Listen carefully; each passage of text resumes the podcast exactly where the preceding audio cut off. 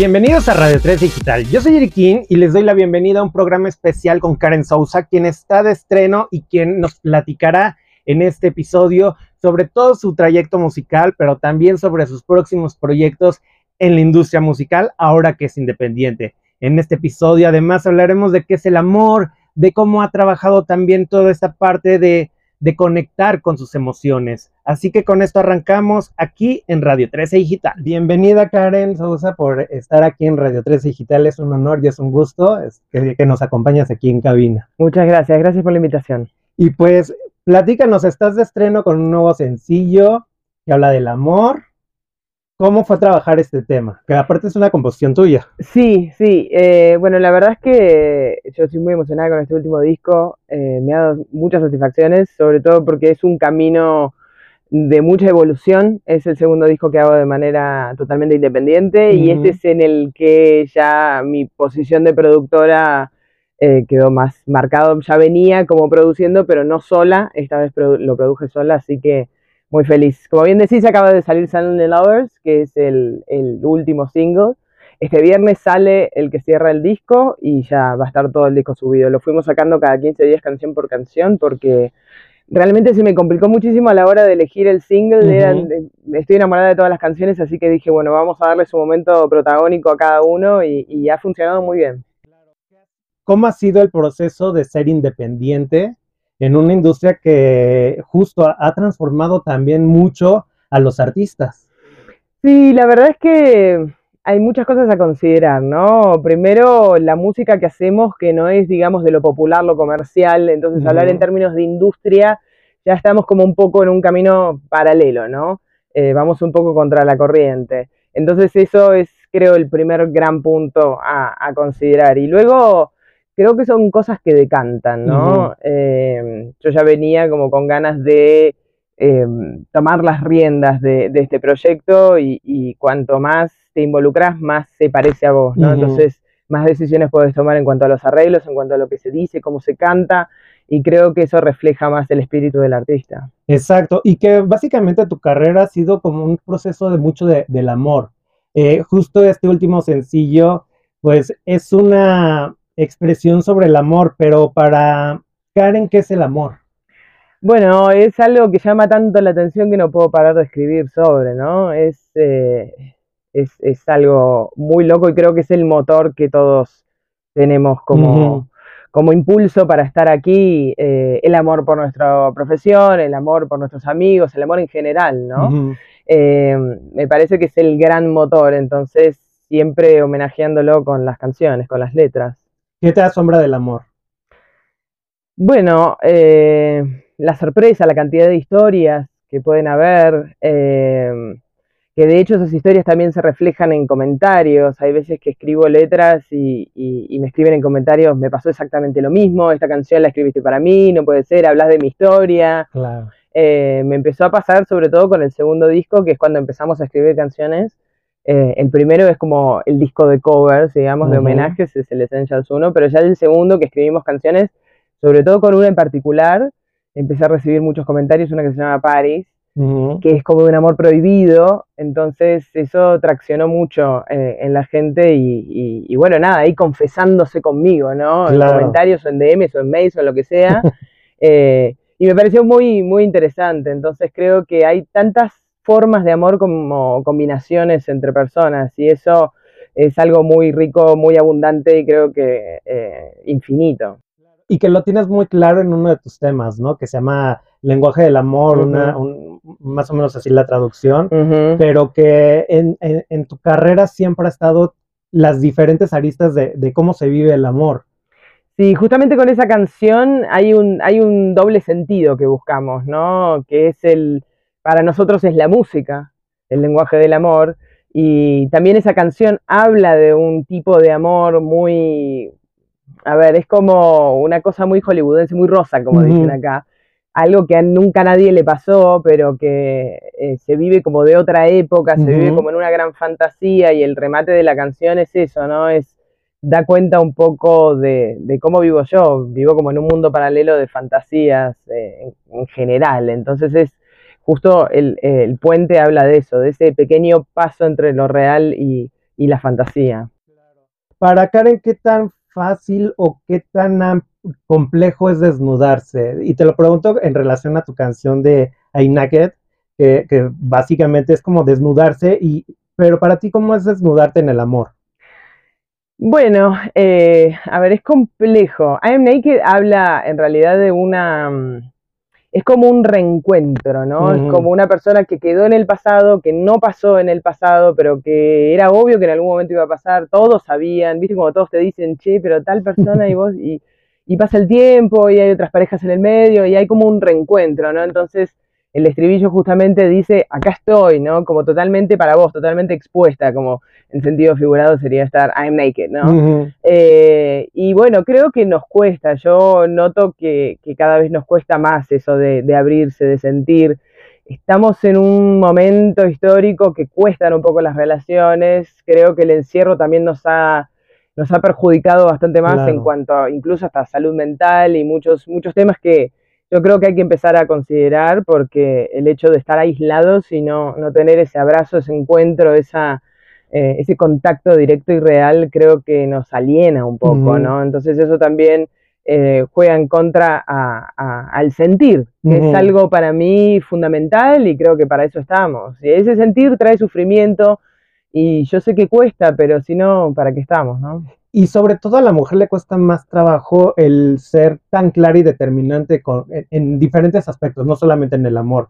Eh, hemos visto la revolución de la mujer también en esta lucha por ah, ser más franca, ser, luchar y romper cadenas en este proceso donde el hombre oprime demasiado de repente, ¿no? Yo no creo que sea una cuestión de que nos cueste, no, yo no, nunca tuve una visión como de separar géneros ni ni hombre y mujer, ni, ni, ni, géneros musicales, ni nada. O sea, para mí es todo, es todo válido, es todo lo mismo. Nunca tuve ese, ese planteo. Por eso creo que también soy bastante mandada, ¿no? Como arriesgada, como que voy, no, no, no lo pienso dos veces. Ese impulso que, que por ahí es un poco inocente es lo que me lleva para adelante. Sí, hoy es más fácil en, en muchísimos aspectos en cuanto a lo musical eh, hoy es más fácil porque cuando yo empecé necesitabas un sello discográfico, entonces era otra forma en la que se generaban las cosas. Hoy día para todos es muchísimo más simple, para hombres, mujeres, para quien quiera compartir su arte es muchísimo más fácil. Exacto, y que también dentro de esta industria has tenido esa delicadeza de invertir mucho en diferentes géneros, en el bolero, eh, en, este, en, el, en el jazz y justo en Hay Amor, me parece que es una melodía súper deliciosa con la que uno puede disfrutar perfectamente una velada.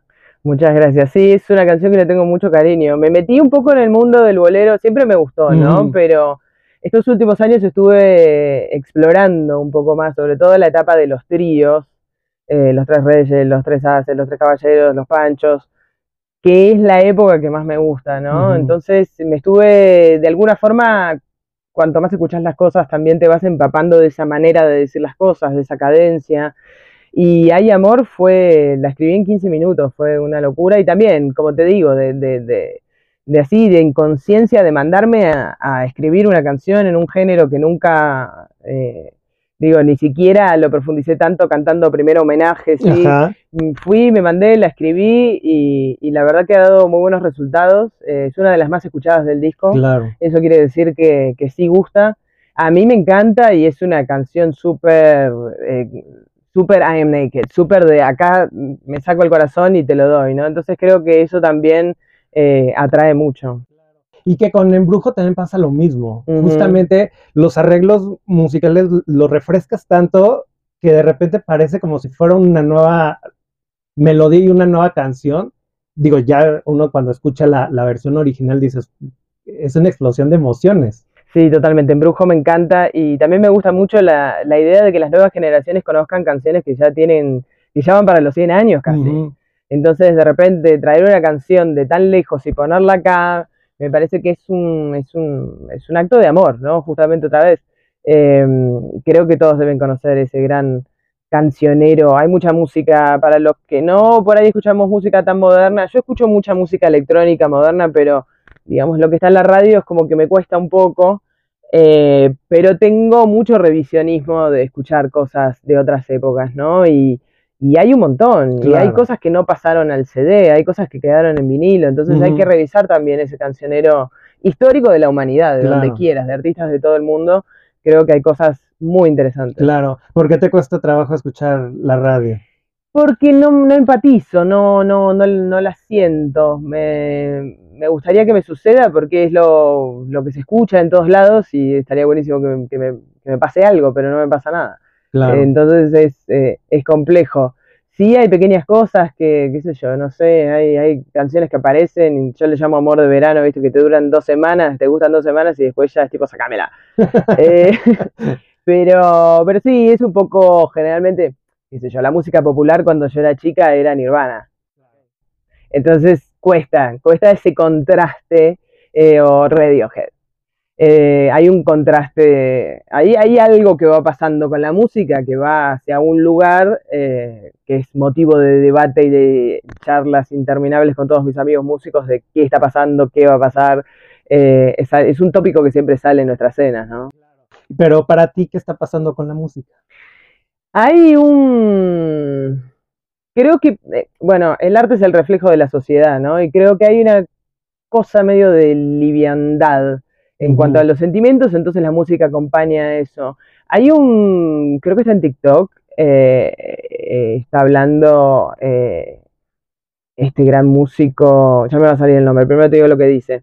Él decía que, eh, que ve como medio complejo esta cosa de que las canciones hoy sean todo como una línea igual y que no haya como un lugar al que llegues, un lugar que estés esperando.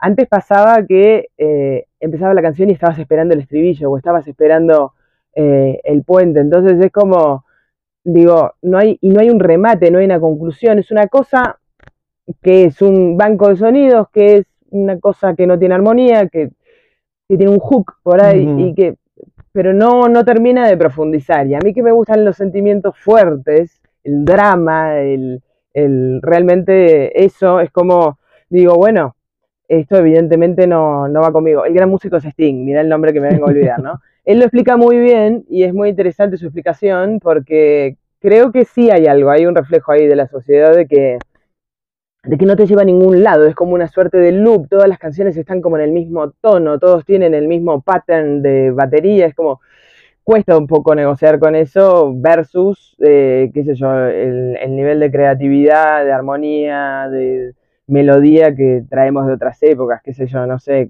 todo lo comparas con Rapsodia Bohemia y es un chiste, ¿no?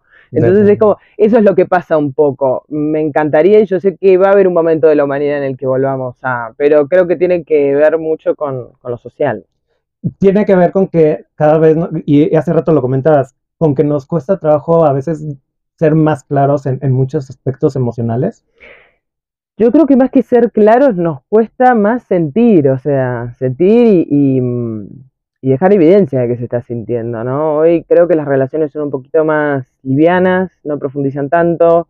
Eso también está eh, aparejado con, con las aplicaciones de citas y todo eso, ¿no? Que, que- qué sé yo, no sé, yo soy muy old fashion y a mí me parece rarísimo, ¿viste? No conocer a la gente así, no sé, me parece rarísimo. Ojo, tengo amigos que se han casado, ¿eh? se han machado en Tinder y, y se casaron. Y me parece, todas las herramientas sirven, pero sí me parece raro porque yo soy como old fashion, o sea, yo Claro. no, no, no voy muy con la época, vengo medio por el costado. Entonces lo analizo como quien analiza un- una cosa desconocida, pero lo contemplo y, y, bueno, y espero que en algún momento todo esté mejor, ¿no? A Claro. nivel humanidad, a nivel todo, porque estamos justo también en un momento muy complejo. Entonces, no- la- el arte no puede reflejar otra cosa que no sea esa complejidad. Y es lo que está pasando. Y que también, y aunado, quiero retomar ahí unas palabras que justo en una de tus canciones que se llama Love is Never Too Late, que mencionas eh, el ríe, viaja y diviértete, que también tiene que ver mucho con el aprendizaje y, y con esto de abrir, abrirte y tener como este panorama de voltear a ver diferentes cosas Exacto. para disfrutar. Fundamental, a mí me parece fundamental. A mí me toca por mi profesión, pero eh, creo que si no, de alguna u otra forma lo hubiera hecho, porque hay que conocer otras culturas, otra gente, creo que de eso se trata, de juntarnos, de empatizar, de, de estar juntos, ¿no? Eh, me parece que eso no nos lo pueden quitar. Y, y es ahí donde creces, como, como decís, donde conoces otras cosas, otros lugares, otras personas, eso, eso da mucho crecimiento, eso es vivir, ¿no? Eh, salir al mundo. En esta parte, ¿cuál ha sido el mayor crecimiento que tuviste en tu primer viaje fuera de Argentina? Mi primer viaje fuera de Argentina era muy chica, casi, mira, como que no me acuerdo qué hice ayer, difícil que me acuerde, pero... Mm, ¿O el más representativo? No, el, primero creo que debe haber sido Disney, que yo odio Disney, así que no sé por qué me llamaba Disney, pero bueno, anyway, em, el más representativo, ojo, va a sonar un poco por ahí, este, que lo digo porque estoy acá, pero cuando tenía 16 años eh, hicimos un viaje de hermanas las tres, vinimos a Cancún, aquí en México, y fue, fue una maravilla. Eh, de hecho, porque por ahí en ese momento no lo valorás tanto, pero ahora hacer un viaje con mis hermanas es imposible, tienen sus familias, es como... Pero eh, creo que fue de las... Ahí creo que me enamoré de México, ya. Y después tarde muchos años en volver, pero fue, fue eso, ¿no? Como qué momento, qué disfrute, eh, ir al antro, bailar con mis hermanas, esa música de esa época, la música electrónica en esa época estaba a pleno, entonces fue como una súper experiencia. ¿Y retomarías la música electrónica? Sí, de hecho es algo que hago paralelo. Hago cositas paralelo. No, a veces ni siquiera salen a la luz. De hecho tengo una banda medio grande. Eh, que yo toco la guitarra y canto eh, con una bocha de reverb. Eso lo hago en casa, no, no se escucha nadie. O sea, no, lo hacemos ni siquiera para, eh, para mostrarlo públicamente, ¿no? Pero, pero sí, el rock y la electrónica crecí con eso, entonces es algo que me acompaña en la vida y, bueno, nada, este, creo también que está bueno darse esa posibilidad de, probar con otros géneros. Hoy día no, como no hay, no están los sellos detrás, eh, en el mejor de los casos, em, no es que tenés que hacer una cosa y no podés salirte de ahí, que era como tipo, bueno, vos haces pop y no puedes salir de ahí porque vas a desconcertar o vas a, claro. eh, qué sé yo, a mí me gustan mucho, muchos tipos de música distintos, entonces trato de, de, hacer cada uno y lo llevo en paralelo. Y que al final del día también se ve reflejado con, con algunos covers que has seleccionado, que se nota la, la, la gran gama de música que escuchas y que la adaptas perfectamente. ¿Qué tan complejo es? Bueno, en realidad eh, en primer lugar, lo que tiene que pasar es que me guste mucho la canción. En segundo, tiene que haber una idea, una idea de superadora, ¿no? Una idea de, no, de superar la canción, eso es imposible, pero porque son grandes canciones, pero superadora quiero decir de darle algo a la canción, de, aportarle algo como para, como para que haya un chiste, como para que haya un guiño, ¿no? una chispa. Si esas dos cosas suceden, seguimos avanzando. Si me gusta mucho la canción y no puedo darle nada, la dejo. Ahí es eh, juega mucho en la supresión del ego, ¿no? Es tipo, el capricho de por qué la quieras hacer, no. Eso es algo que en la música se aprende y está buenísimo, que es lo que la canción quiere, no es lo que yo quiero, ni el músico, ni nadie. Es, escuchar lo que la canción requiere, en general, ¿eh? con mis canciones también, con las canciones propias también. Karen, después de 10 años de estar en México, visitar constantemente México, ¿qué busca con, México? Es que yo ya no puedo ser objetiva. Eh, soy residente permanente, eh, solo de Argentina y de México. Es como, son, siempre digo que son mis dos maridos, es como, y no puedo dejar a ninguno de los dos. los amo mucho. Argentina es mi país y es el mejor país del mundo y ¿qué quieres que te diga? Eh, y México me enamoró, y entonces cada vez vengo más seguido, buscando excusas para volver, eh, tengo amigos, es eh, es un lugar que siempre me, abre los brazos y me siento muy bien aquí. Entonces ya, más que una búsqueda, es una necesidad. Claro. Quiero irme a un tema que se llama Love is not fair. Hay una frase que dice, una vez tuve un hombre perfecto. ¿Existe el hombre perfecto? Lo que plantea la canción en realidad es el hombre perfecto como el... Eh, muchas comillas, ¿no? El que te cuida, el cariñoso, el que se queda en la casa, el que hace todo lo que vos quieras que, haga, pero vos no lo querés en definitiva, o no está esa, esa chispa. Entonces, eso es lo que plantea la canción, que sí hay uno que está con vos, pero vos no estás con ese. Entonces, eh, como que eh, eso es la idea general que reúne la canción, que el amor no es justo, ¿no? Porque pasan este tipo de cosas, porque Porque sí, hay una persona, pero no es justo la que te gusta a vos o, la, o con la que, o la que te enciende, digamos. Claro. ¿Y en qué momento sueltas una, una relación así o una pareja que digas, "Mm, creo que aquí ya no, No, eso hay que hacerlo lo más rápido posible. pero cuesta? Cuesta, pero hay que hacerlo lo más rápido posible. Sí, sí, sí, claro que cuesta. No lo digo desde un lugar de, no, no, no. eh, Claro. pero sí, no se puede, no, incluso no le hagas perder tiempo a la otra persona tampoco, ¿no? Yo creo que. Hoy que hay tan poco tiempo para todo, me parece que lo mejor es, eh, nada, eh, juntar valor. y, y sí, yo creo que sí, porque puede haber otra cosa o no, o por ahí es estar solo, ¿no? Pero, pero también darle la posibilidad a la otra persona de que encuentre a alguien que realmente sí, sí sienta ese, ese match. ¿Te ha pasado? Sí, a mí me ha pasado cada cosa, la verdad. a mí me ha pasado de todo. Por eso escribo tantas canciones, Claro. ¿no? Y creo que también eso es, eh, bueno, es como el tango. Dicen que hay que sufrir mucho para, para escribir tango y voy en ese camino, ¿no? Por ahí dentro de 20 años más termino escribiendo tangos directamente. Ya con los boleros ya hay un camino ahí bastante dramático, ¿no? Hay una búsqueda dramática. Pero sí, y las que no, me las invento. Y justo con mi amiga Pamela, que también cuentan un poquito sus historias. Hay una canción del disco anterior que se llama Rhythm and Blues, que es una historia de ella, que a mí siempre me gustó mucho y, y le dije, che, escribamos esta canción, me parece que es muy interesante, ¿no? Y, y ese juego de palabras que Pamela hace, que es muy inteligente, que I will keep the rhythm till I get the blues, ¿no? Voy a seguir estando con vos, es la historia de un amante. El señor estaba casado, ¿no? Este, ya no está en este plano, así que se puede hablar de él. Eh, y la onda era que, que en un momento se sufre, en un momento se empieza a sufrir. Entonces me voy a quedar contigo, nos vamos a divertir, vamos a hacer todo lo que tenemos que hacer hasta que llore. Till I get the blues. Claro. Entonces, eh, creo que entre las dos tenemos un historial de, de- de canciones y de, y de ideas, y lo que, no, lo que no nos ha pasado lo inventamos, que también es muy divertido. Claro, porque justo dices, el amor no es justo. Exacto. Sí, ¿Para ti ha en sido muchos justo? casos. qué sé yo, la verdad, para alguien, digo, es raro, es raro, las relaciones son raras, es, es raro. Lo que sí, eh, lo que sí me apasiona es esto, es escribir canciones, ¿no? Me parece que, eh, que me dé la posibilidad de escribir canciones ya, ya, ya hizo justicia.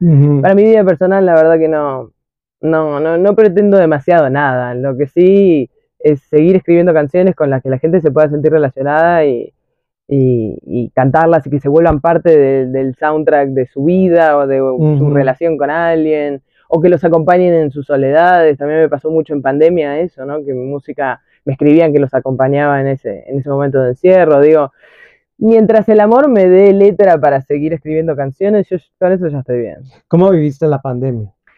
Bueno, al principio fue raro porque tenía una gira enorme por delante, tenía la gira más grande de mi vida, iba a volver a China, iba a estar un mes girando 30 ciudades, y, pero era una cosa demencial que creo que ni siquiera lo iba a poder hacer.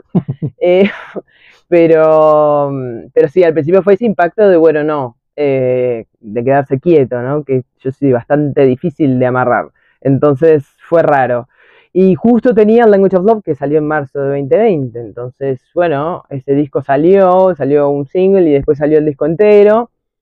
Eh, y me empezó a escribir la gente de tipo, sabemos que acabas de sacar un disco, pero no nos abandones, se nos hizo costumbre recibir tu música nueva. Entonces me puse a revisar, siempre hay cosas en una computadora o en un disco externo guardadas que se pueden empezar a compartir y entre canciones en vivo, shows en vivo, eh, volví un poquito a la electrónica con mi amigo Yokusika, hicimos una trilogía ahí, Summer Vibes, eh, hice una canción para el Día de los Enamorados, me puse a buscar cosas de para hacer de manera remota con artistas y seguir compartiendo música con la gente porque sentía que lo necesitaban. Y luego cuando se pudo salir, cuando ya se empezó a poder salir, vine para acá y hice un Instagram Live gratis para la gente, hice un show gratis para la gente. Claro. Porque también sentía eso, ¿no? Como que necesitaban un, un plan. Viste que cuando no tenés planes es como medio. Yo soy muy capricorniana, necesito como eso, agenda. Entonces, eh, eso ayudó también mucho a la gente a, a tener un plan un viernes a la noche, eh, ahí sumarse. Y había gente de todos lados, eh, no solo de aquí, había gente recién amanecida en Japón que estaba escuchando en vivo. Fue re loco, fue muy lindo. En esta parte, la pandemia nos llevó a, a la soledad en algún punto. ¿A ti qué te llevó a reflexionar con la soledad? Pasa que yo soy sola, o sea, vivo sola, en mi cabeza estoy sola, eh, desde pequeña estoy sola, yo tengo una relación hermosa con la soledad. Eh, a veces cuesta, eh, pero me llevo muy bien con la soledad. Entonces, no es algo, lo que sí me dio en definitiva, por suerte y agradecemos a la vida que no, no me han pasado cosas de perder a alguien muy cercano o algo así. Sí perdí trabajo, pero a todos nos pasó. Eh, y no es lo más importante, pero me dio algo muy bueno que me terminé de asentar como, como productora, ¿no? En esta gimnasia, de tener tantas cosas para mezclar y tengo un pequeño estudio en casa, entonces me puse a laburar ahí y fue muy interesante porque aprendí un montón. Entonces, en definitiva, fue bueno mi experiencia de encierro. Mencionas la soledad cuesta. Sí, en momentos cuesta, realmente sí, porque no hay nada más lindo que la compañía de otro ser, ¿no? Eh, de lo que sea qué sé yo, no sé, a mí me cuesta estar lejos de mis amigos, me cuesta estar lejos de mi padre, es, eh, es difícil, por momentos es difícil, pero esta profesión es así, yo lo entendí y, cada vez que puedo me, muevo, últimamente estoy muy inquieta, entonces tengo, qué sé yo, cuatro días, lo llamo a mi padre y le digo, nos vemos, pum, nos vemos, vuelvo, voy. Eh, creo que hay que aprovechar eso, ¿no? Juntarse, cada vez que se pueda juntarse para mí es terapéutico, ver a mis amigos, juntarme con la gente que, admiro, que quiero, es, terapia. Exacto. Dentro de la soledad también existe el conectarnos con uno mismo. Muchas personas a veces piensan que conectar es conectar con los demás y quedas como aislado. ¿Qué es más fácil para ti, conectar contigo mismo o conectar con los demás? No, definitivamente conmigo misma. Sí. ¿Cómo lo trabajas? Eh, no, no lo trabajo. Tengo que trabajar en realidad, desconectarme conmigo para ser una, un poquito más social, ¿no? ¿Te cuesta trabajo? Y tengo como una tendencia a, estar mucho sola. Eh, y la música también eh, ayuda un poco a eso. Y ahora, bueno, ahora estoy empezando a hacer algo que me está divirtiendo mucho, pero decía, ahora te digo que es, decía, uno de los contras, vas a pasar mucho tiempo sola. Y yo, bien. Era como, es súper accurate para mí. Eh, estoy empezando a.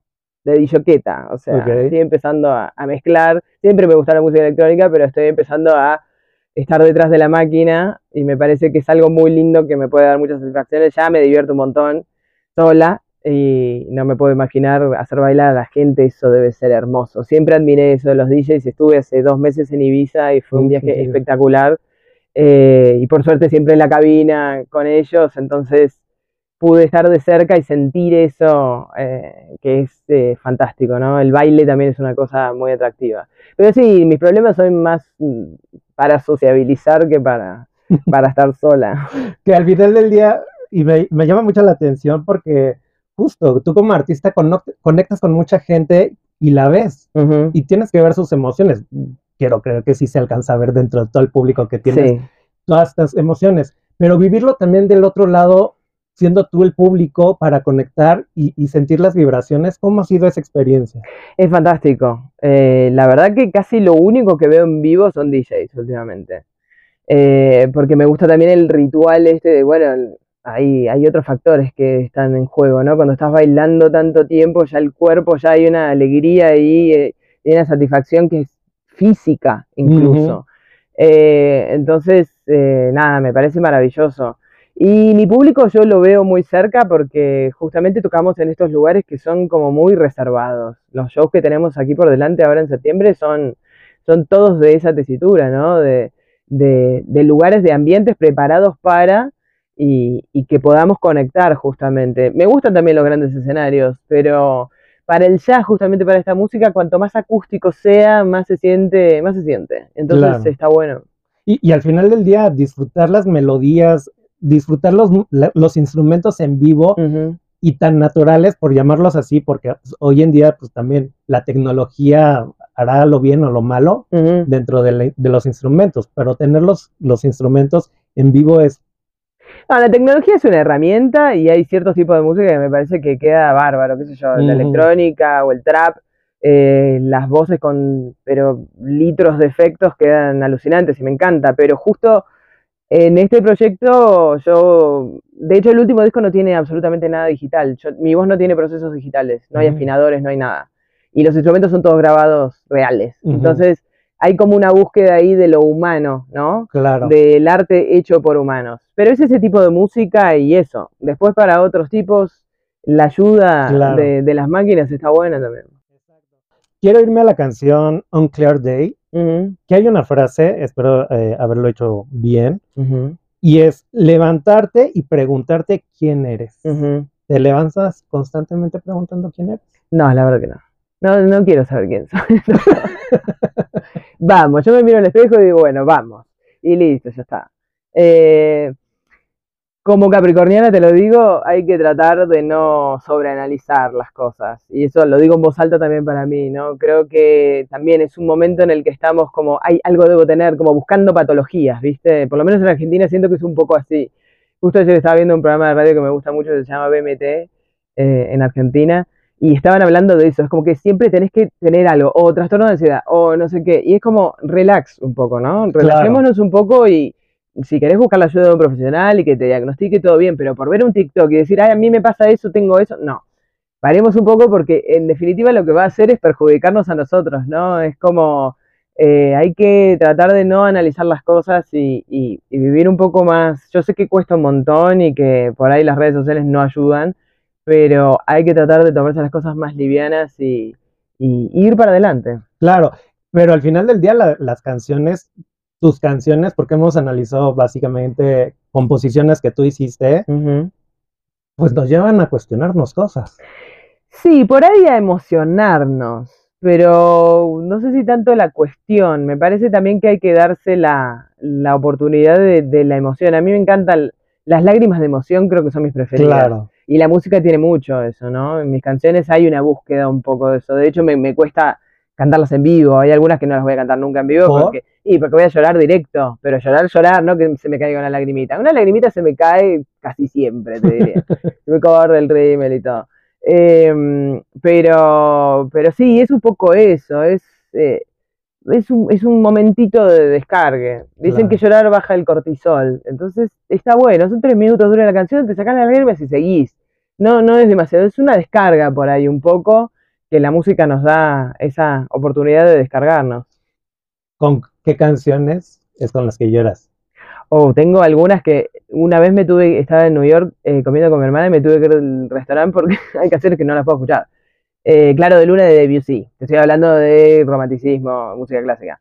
Me levanté y me fui. Le dije, ahora vengo. Y me fui, conté tres minutos y volví, una cosa así. Hay canciones que son tipo, eh, sí, Horacio Guaraní, mucho del folclore argentino, Mercedes Sosa, eh, muchos tangos. Hay, pero sí, generalmente es música un poco más de otras épocas, música clásica, tangos. No, y a- al final del día, el vivir y el vibrar con la música hace demostrarte que eres tan sensible Mm. que conectas con eso. Sí, a ver, no es mi culpa, mi padre es igual, o sea, es genético esto. no es mi culpa. Eh, pero me encanta, la verdad que me gusta, qué sé yo. Es un poco incómodo, ¿viste? Hay veces que decís, uy, voy a llorar acá, estoy, yo, en un avión llorando, me van a mirar, van a decir, señora, ¿qué le pasa? qué sé yo. Pero ya fue. Hay que llorar, hay que darse ese, ese, ese momento. Si sos así, emo, tipo, no lo escondas, ya está. No, y al final del día eh, es feliz y, y uno debe de aprender a, a lidiar con eso. Sí, sí, sí. Somos sí. seres humanos. Y es una descarga, no hay que quedarse con las cosas adentro, ¿no? También hay como un plan de ay, de no, de no reaccionar, ay, no reacciones mal, ay, no sé qué, y bueno, qué sé yo, no sé. La mala sangre existe y también hay que descargarse, ¿no? Digo, hay que decir las cosas a tiempo, no discutir, pero digo, esto me molestó, lo otro, como darse esa oportunidad, no guardarse las cosas y, y no guardarse tampoco la emoción, porque, porque me parece que para algo existe esa cosa de materializarlo, en este caso en lágrimas, ¿no? Para, algo existe ese mecanismo, entonces me parece que, que hay que usarlo. Y que también es difícil de repente recibir las críticas o, o las observaciones de otras personas. ¿no? A mí me cuesta muchísimo, pero bueno, en realidad como, qué sé yo, no sé, cuando tenés una vida pseudo pública o cuando abrís tu corazón y, y posteas cosas o publicas cosas, eh, estás abierto a que la gente opine, ¿no? Eh, yo lo que por ahí es como, con lo que no transo, para decir un término muy argento, con lo que no negocio es con el hate. No, a mí, no, a mí me parece que no, no conduce a nada, ¿no? Yo, yo no hateo, yo si te comento algo es porque me gustó lo que hiciste, si no te pongo un corazón o no digo nada, qué sé yo. Pero me parece que el hateo es algo absurdo, no, no, no lo entiendo como, como fenómeno, de hecho, me parece absurdo.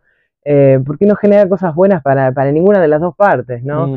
No tengo mucho hateo, pero sí veo a personas que las atacan y decís, no sabes si esa persona eh, ni cómo vive, ni que por ahí porque se muestre así no, no, no es la realidad, las redes sociales no son la realidad, entonces hay que tener un poco de cuidado también con lo que se dice y cuidarnos entre nosotros, ¿no? Claro. ¿Cómo vives esa realidad, pseudo realidad, entre comillas, de las redes sociales? Bueno, yo entiendo que hay una parte que es súper ficción, eh, pero la parte que me, que me gusta es eh, el compartir eh, mi música, mis fechas, cuando toco en vivo, los comentarios, los DMs, cuando la gente quiere eh, eso, justamente comentarme alguna canción o, hacerme algún comentario sobre, sobre el disco o lo que sea, este, está bueno, me parece que es una herramienta que, que, sirve un montón y, y, ha servido un montón también cuando estuvimos encerrados, entonces me parece que es súper válido pero siempre teniendo en cuenta que no es real, ¿no? Sobre todo cuando qué sé yo, para ahí te llegan mensajes de, ay, quiero tener tu vida, viajas todo el tiempo. Sí, no sé si quieres tener mi vida. No sabes lo que pasa dentro de mi cabeza. No sé si te bancarías estar sola todo el tiempo. No, digo, sí tiene muchas cosas buenas, eh, no me estoy quejando, pero digo, no sabes que, que, en realidad qué es lo que me estaba pasando, ¿no? Y sobre todo Instagram tiene mucho de postear cosas lindas, qué sé yo, ¿no? Entonces hay una parte que no estás mostrando. Y Exacto. digo, hay que entender eh, de una vez por todas que no es no es la realidad. Ya se nos está acabando el tiempo y hay una frase de Radio 3 o el eslogan de Radio 3 es conectando con tu luz. ¿Cómo conectas con tu luz? Yo creo que a través de la música. Muy reiterativo lo mío. sí, sobre todo bailando. Bailando es un poco mi profesión frustrada.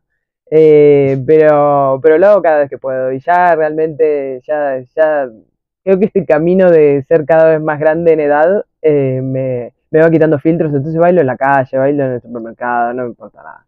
Real es eso. Y también, o sea, creo que esa es la forma de, conectar con uno mismo, perder, perder esos, esos issues, ¿no? Y si te gusta algo, hacerlo en el momento que sea y conectar. Y mm, y te llevas sonrisas. ¿eh? Por ahí haces reír a alguien en la calle y a esa persona le cambiaste un poco el día porque hoy me crucé con una loca que estaba bailando sola, ¿viste? Es como te da una anécdota, me parece que es algo lindo y que contagia, ¿no? Eh, es eso y también tratar de sacar una sonrisa a la gente creo que es algo bueno. Si nos propusiéramos hacer sonreír a por lo menos una persona por día, me parece que está bueno. Estás, estás dando algo. Exacto, eso es lo más importante, hacernos reír vivir la vida, amar sin prejuicios y, con la mayor libertad. Exactamente. ¿Qué más viene para ti en estos pues, pocos meses que nos queda del año? Porque ha sido un año muy rápido, muy veloz, pero ¿qué viene para ti? Bueno, septiembre tenemos giras aquí en México, eh, vamos a estar todos los fines de semana, menos el fin de semana de la Independencia, vamos a estar tocando. el fin de semana del 2 eh, vamos a estar en Córdoba, Veracruz, eh, luego 8 y 9 en Ciudad de México, el 22 en Cholula, Puebla y el 29 en Monterrey, así que muy contenta de hacer una girita un poco más, más grande, de ir a otras ciudades también. Y luego volver, tengo, este año no se cierra con este disco. Todavía no lo terminé de presentar y ya tengo en la cabeza cosas nuevas, se vienen, se vienen cosas muy interesantes, así que espero poder contarte lo nuevo que va a venir para, para, para, fin de año, pero siempre haciendo cosas porque, bueno, así, así vivo. Exacto. No, y la verdad se agradece y se disfruta tu música. Este último sencillo me transportó literal a una película de los 60, 70, porque la melodía era brutal y vibras con ello y, y bueno, la letra es impresionante. Muchísimas gracias. Es la idea, salirse un poco de este plano y que te pongan en otro lado el que sea que quieras, pero esos 3, 4 minutitos que dura la canción, salirse un poquito es, lindo. Pues muchísimas gracias por gracias tu tiempo. Gracias a vos, muchas gracias. muchísimas gracias a Karen Sousa por abrirnos su corazón aquí en Radio 13 Digital. Y por supuesto, les recordamos a toda la gente que la siga y por supuesto también siga Radio 13 Digital, arroba Radio 13 Digital en Twitter, en Facebook e Instagram. Y por supuesto también pueden ver toda la programación en YouTube, en Facebook y Daily Motion. Y si tienen la oportunidad de escucharlos en podcast, por supuesto, también lo pueden hacer. Toda la programación está en el podcast de arroba Radio 13 Digital. Así nos pueden buscar en Spotify, Deezer, Apple Music y Amazon Music. Yo soy Eric King y les recuerdo que nos vemos hasta la próxima.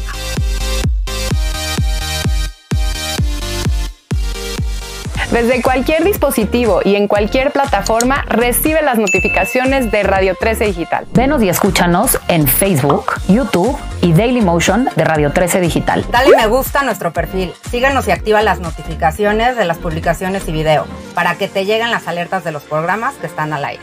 Escucha nuestro podcast en Spotify, Amazon Music, Apple Music y Deezer. Síguenos en YouTube. Búscanos como Radio 13 Digital. Suscríbete a nuestro canal y activa la campana para que te lleguen las notificaciones de todo nuestro contenido. Visita nuestra página web www.radio13.mx. Radio 13 Digital, programación consciente.